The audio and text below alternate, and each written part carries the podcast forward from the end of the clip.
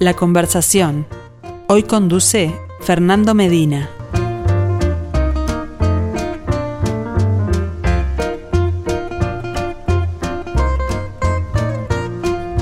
Saludos para todos, bienvenidos a la conversación como cada miércoles protagonizada por el artista que expone sus obras en nuestro ciclo Arte UI en perspectiva. Están invitadísimos a seguirnos a través de nuestra emisión en video, no tienen más que asomarse a radiomundo.ui y a dejar sus comentarios, ¿eh? siempre por ejemplo a través de nuestra cuenta de Instagram.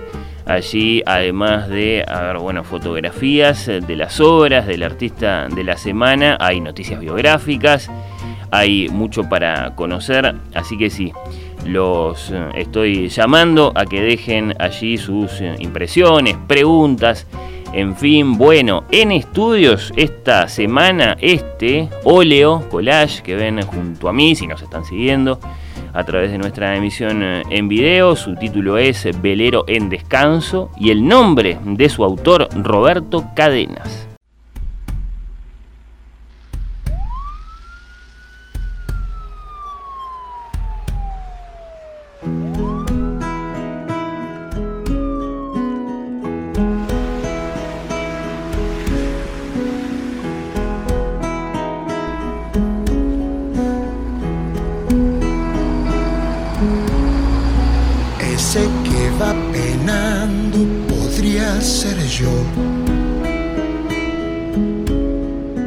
Roberto Cadenas nos acompaña acá en estudios. Bienvenido, gracias por acercarte.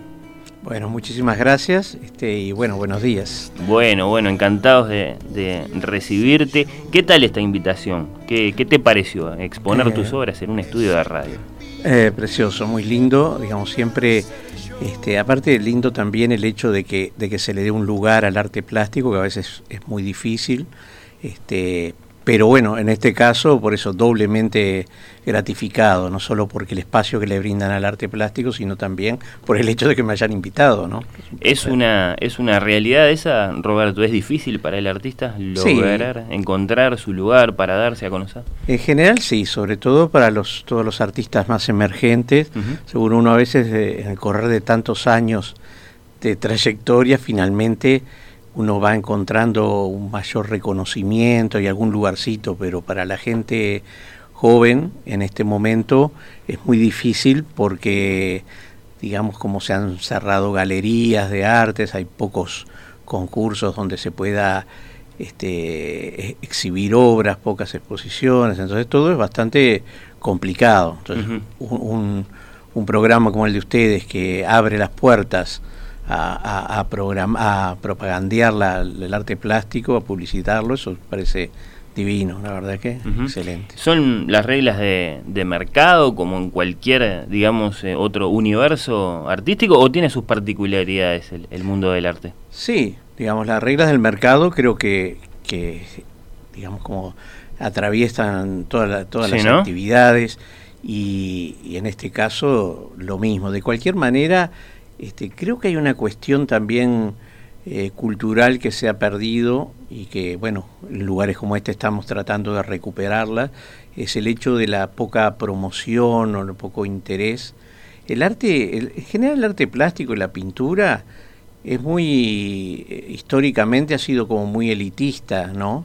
No es como otros otras manifestaciones artísticas, son más populares. En el sentido de que le gustan a un cierto grupo de gente con determinadas características. Exactamente, como que el abanico, cuando hablamos de arte plástico, se cierra bastante. este, bueno, por una cuestión que es más individual, más... La verdad que de las artes es el que, eh, yo diría, capaz que me equivoco, pero es el que menos tiene posibilidades de compartirse, más, más personal, más directo. Entonces este, se hace más difícil. Bueno, bueno, son, son, son consideraciones eh, interesantes para ir conociéndote, pero bueno, vayamos a datos más eh, convencionales. ¿Sos montevideano, Roberto? Sí, sí, soy de Montevideo, este, un poco también adoptado por el departamento de Flores, donde hace muchos años que, ejerzo la docencia en un taller de la Intendencia. Mira. Y de alguna forma eh, he creado bastantes raíces en Flores este, pero en realidad soy de Montevideo, este, nací en Montevideo. Bueno, pero y contanos eh, concretamente, mm, sobre todo, cuáles fueron tus primeros pasos en el mundo del arte, que, siempre es eh, interesante saberlo como, como viaje al pasado y, como presagio de lo que después pudo acaso ir concretándose. Yo diría que los primeros pasos seguro es difícil determinarlo, ¿no? Pero hay puntos que son desde la, infancia, digamos, fueron, ah, hubieron dos vertientes que incidieron mucho en, mi inclinación hacia el arte, que una fue este, Vieites, pintor este, Juan Vieites, que falleció muy joven, pero que era vecino eh, en La Blanqueada, que es el barrio que soy, este, y al cual acudíamos a su taller y lo admirábamos mucho del grupo de niños. Junto con eso, mi vínculo, yo soy sobrino de Alberto Candó, y las visitas a los talleres de García Reino, de Vicente Martins, eso también era otra cosa que me impactaba. El barrio y la familia. Seguro, y eso hizo que, que, me interesara la, pintura, la expresión por, el, por la plástica. Luego, seguro, el momento, digamos, de un lanzamiento más profesional fue el haber ganado la Muestra Nacional de Plásticos Jóvenes, que venía a ser como una especie de, en otro momento que había mucho más mundo en la plástica, un momento de lanzamiento a un mundo más profesional. dame, dame contexto ahí, eh, ¿cuántos años tenía? Eso en el año 82. Ahí está. Este, que también me sirvió, es decir, ganar ese concurso era un poco abrir las puertas, como yo siempre comparo, como cuando los jugadores de fútbol ganan un, un, este, un campeonato juvenil y de repente, bueno, eso me sirvió por ejemplo, para que Galería Latina, Pablo Marc, se interesara en mi pintura y, me hiciera un contrato profesional y eso implicaba dar determinados pasos hacia adelante. O sea que ese momento este, de la, Muestra Nacional de Plástico Joven fue, diría, un puntapié muy importante. ¿Qué clase de artista eras en ese momento?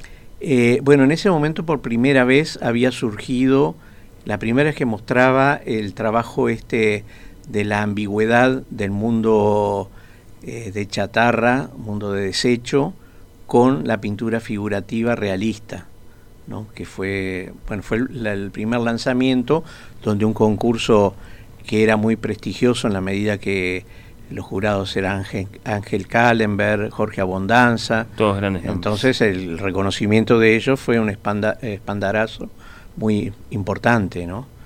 Este, pero ya dentro de la técnica que me acompañó hasta el día de hoy, con variantes de materia, eh, manejarme con el material de desecho. Ya te voy a preguntar por eso, porque evidentemente tiene mucho protagonismo en, lo que haces, pero en algún momento entre, entre esa instancia y, este presente tuyo, eh, te dedicas a eh, estudiar mm, psicología y de hecho a completar esa carrera, ¿es así?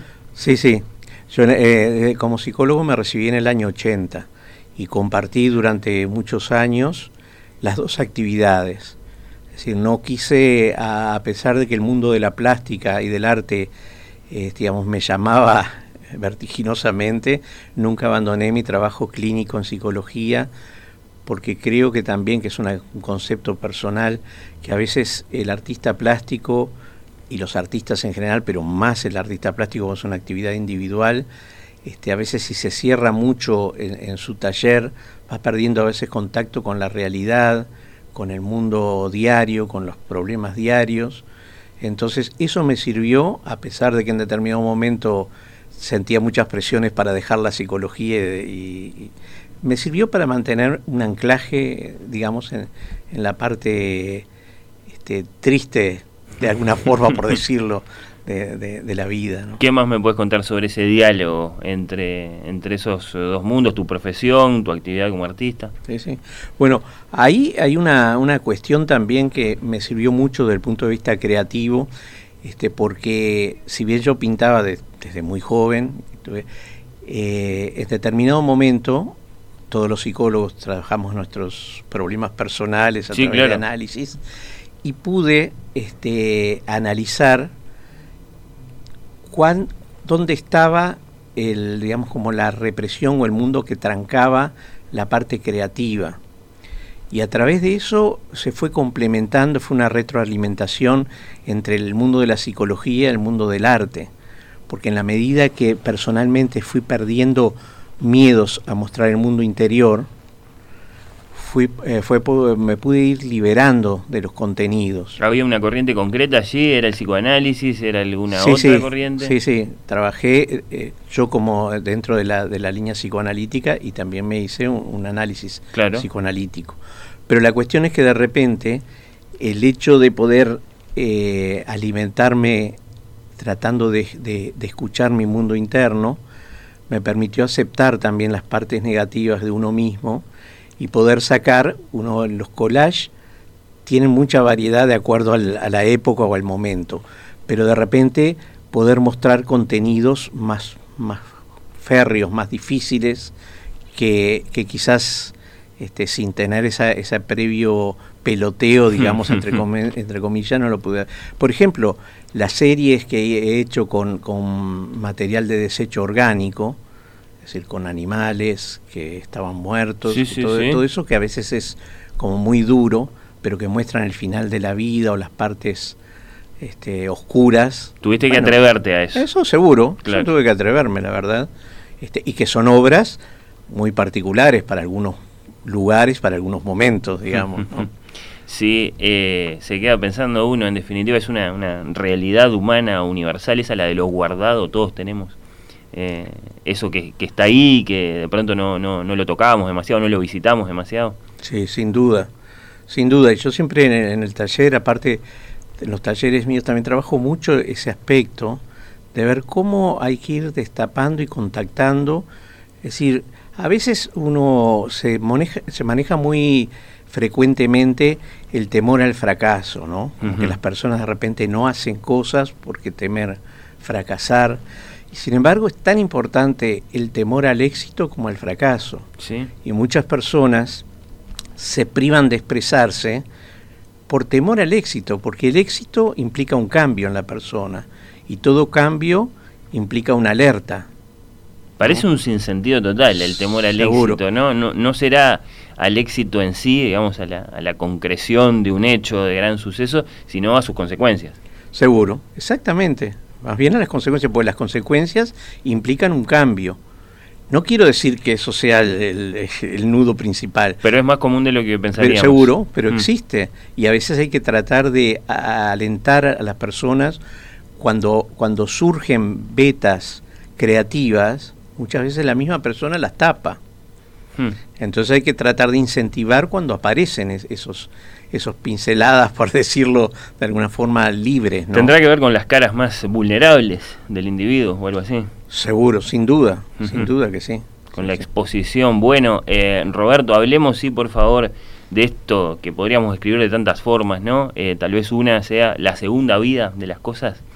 Esa, esa búsqueda tuya, sí, en, en los basurales, en los desechos, que hasta pueden llegar a ser eh, orgánicos. ¿Cómo surge todo eso? Seguro, eso es apasionante. Yo creo que lo, hacía desde, desde muy chico. Siempre cuento este, una anécdota que en un campito que había cerca de mi casa, en Ochotoro y La Rañaga, donde jugábamos al fútbol, todavía habían campitos allí, siempre la gente tiraba objetos, ¿no? desechaba sillones, y bueno, una de las diversiones era rastrear esos lugares con algunos amigos y juntábamos los elementos que yo los clavaba en maderas, en lugares, o sea, como que viene, es muy arcaico, y yo creo que el objeto, a mí la, la, pasión, es la historia que hay detrás de cada objeto, es decir, cuando hay un reloj en un cuadro, ese reloj tuvo un dueño, un dueño miró horas de dolor, de alegría en ese reloj, y parece como que esos objetos que están ya desvaneciéndose, vuelven a vivir en una nueva función, en una nueva vida. sí, a partir de, la, de, la, de, la, carga que traen, por así decirlo. Seguro, y eso es el pasado. Seguro, sí, sí, porque en, en, definitiva, como tú decís, el pasado, las partes subterráneas de mis obras también implican el pasado que está sosteniendo al presente. Es decir, todo, todos esos elementos que cumplieron un ciclo son los que están manteniendo el, el, la vida actual así como nuestros antecesores, nosotros somos lo que fueron nuestros antecesores, ya sean parientes, ya sean amigos o, o gente en general, nos basamos en eso. Entonces el soporte nuestro es, es este el pasado en todo sentido. Y bueno, entonces en, en, las obras esa ambigüedad aparece de un mundo límpido en la parte superior, generalmente con, con pintura figurativa realista, sujeto o apoyado en ese pasado. Ahí está. ¿Qué implicancias tiene desde el punto de vista artístico esa combinación de lenguajes que haces, ¿no? El de la pintura clásica y el de, bueno, después ponerle volumen a un cuadro a través precisamente de, objetos. Sí, en general la mayor parte de mi obra, este, o por lo menos mis intereses, siempre rondan en el hecho de la ambigüedad de las cosas, ¿no? Es decir, como se dice en, las leyes este, de la lucha de los contrarios, ¿no? como que siempre la resultante es esa lucha. Y en los cuadros aparece un poco eso, también mostrar la ambigüedad, un mundo de repente más caótico, desordenado, ¿no? sin, sin, sin una lógica este, eh, racional, con un mundo superior que en general es un mundo ordenado, límpido, agradable, que está basado en ese otro mundo. Más allá de que en el mundo este, superior de mis cuadros siempre pueden haber elementos surrealistas de alguna imagen, de, una garrafita volando, una vaca volando, no, pero en general muestra esa ambigüedad, ¿no? También hay una ambigüedad entre el lenguaje más propio de la imaginación, de la pintura, y el más material, más vivo, de que el objeto esté ahí en el cuadro. Sí, sí, sí. La, concreción del objeto en el cuadro es una de las cosas este, que, más, más pegan a veces, ¿no?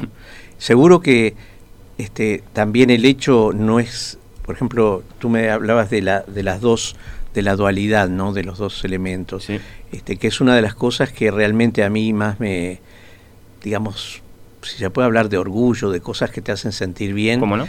es el hecho de, de que no es habitual, es decir, en, todas, en muchas obras, hacer algo distinto en este mundo de hoy es bastante difícil, ¿no? Eh, obras con material de desecho, material, eso es frecuente. Sí. Y surrealismo, arte figurativo también. Ahora la combinación de los dos elementos es una cosa bastante propia y una de las cosas de los aportes que yo he podido hacer en general al arte. Inclusive, porque una veces no tiene la dimensión, estando acá en Uruguay, del mundo, pero por ejemplo, este, hay un coleccionista israelí, Bención Selman, que me ha comprado mucha obra y una de las cosas que él me ha dicho, de lo que a él le apasiona de lo que hago, es que no lo ha visto en otros lugares, que ha visto separadas las cosas, pero entonces ya hacer algo, más allá de que hay muchas obras mucho mejores que las mías y de más categoría artística, pero hacer algo que por lo menos no sea frecuente o que no que gente que está mucho en el arte no lo ha visto, eso ya es una, una bendición. Las, las particularidades de, la fusión que haces, sí, desde luego, de hecho acá mismo en el, en el ciclo hemos hablado, te diría, de la, de la fascinación por lo desechado, por lo que otro, digamos, este consideró que, que ya no servía para nada y que para el artista de pronto puede ser el, la fuente de, toda una obra, eso, eso desde luego que existe, lo que vos decís es claro, después eh, yo lo hago en, en, fusión con el otro lenguaje, con el lenguaje clásico de la, de la pintura. Si me tuvieras que hablar de, de objetos insólitos o, particularmente raros con los que trabajaste en tus obras, a ver, ¿qué viene a tu mente? Bueno, mira, como fue uno de los últimos que me viene, es una botonera de un ascensor que me llegó a través de un amigo, la restauré un poco, pues estaba y esa botonera, como a veces, para mí es una cosa insólita porque hay cosas que uno las ve solamente en un lugar. una botonera de ascensor, probablemente muchos de nosotros solo la vio en el ascensor. Entonces se me ocurrió incluirla en un cuadro, me, dio la dinámica, ese objeto tan especial, para incluirla en un cuadro perfectamente armada, como si fuera un ascensor, no destruida, sino impecable y me sirvió para hacer una obra que se llama Del cielo al infierno, donde es un cuadro carácter vertical, donde aparece este, desde el mundo celestial, con angelitos, hasta un mundo muy violento, este, eh, infernal, diríamos. ¿Y la botonera la dejaste tal cual o sentiste la tentación de, ponerle otro nombre a los pisos? No, no, no, tal, tal cual está, Porque eso es lo que eh, para mí lo que tú dices es, lo, he, lo, he, pensado, lo he sentido, pero por otro lado me parecía que eh, al dejarla como está es lo que digamos, lo, lo, más habitual, no sé, como una cosa más, más de todos los días. Sí, sí, este, la, la, extrañeza más intensa la sentís con el objeto tal cual es. Sí, sí. Así tan sacado de su lugar exactamente, natural. Exactamente, Está muy bien. Bueno, y si me tenés que hablar de este velero en descanso, que es eh, el cuadro que tenemos acá nosotros en, en estudios, ¿cuál es, ¿cuál es la historia de esta obra? Sí, en general este, eh, forma parte de una serie de, mares, de, cuadros que tienen que ver con el mar, y muchos de los cuales tienen, así como en general mis obras están eh, carentes de la figura humana, es decir, no, no, se ve la figura humana, pero sí se ve la presencia indirecta de la, de la figura humana. Entonces el velero que yo pongo en descanso, que siempre me ha llamado la atención cuando veo este, veleros en reparación con, con los con los, este, los palos que lo sostienen, digamos, siempre está, mostrando de que el, ser humano está cerca o lo está reparando, o, también a veces uno puede decir, bueno, el velero es un poco uno mismo, ¿no? Como, como que, ha, navegado mucho y de repente está en descanso. Este, pero siempre hay como una, el, el, hecho de que esté en reparación el velero o en descanso siempre da la sensación de que hay un ser humano que está trabajando en él. Hay un proceso en curso. Igual que, por ejemplo, la, en este cuadro mismo que, que estamos presenciando, este, está la ropa tendida, ¿no? O sea que si hay ropa tendida, hay presencia de la figura humana dentro de esas casas, o este o hay humo saliendo de una chimenea. Sí, sí, todas marcas, huellas. Ahí está, todo huellas, pero sin este, priorizando la tranquilidad de un paisaje. ¿no? Y bueno, ¿y qué, qué eh, objetos utilizaste en este caso? Bueno, en este caso eh, es una gran parte es textura simplemente, ¿no? Pero después este, hay, como siempre, unas, este, unos eh, unas plaquetas de, computadoras, este, unos elementos de, unos hierros antiguos, y hay una parte que aparece como una especie de pez debajo que es lo que parece un costillar del pescado, en realidad es una, una hoja de palmera.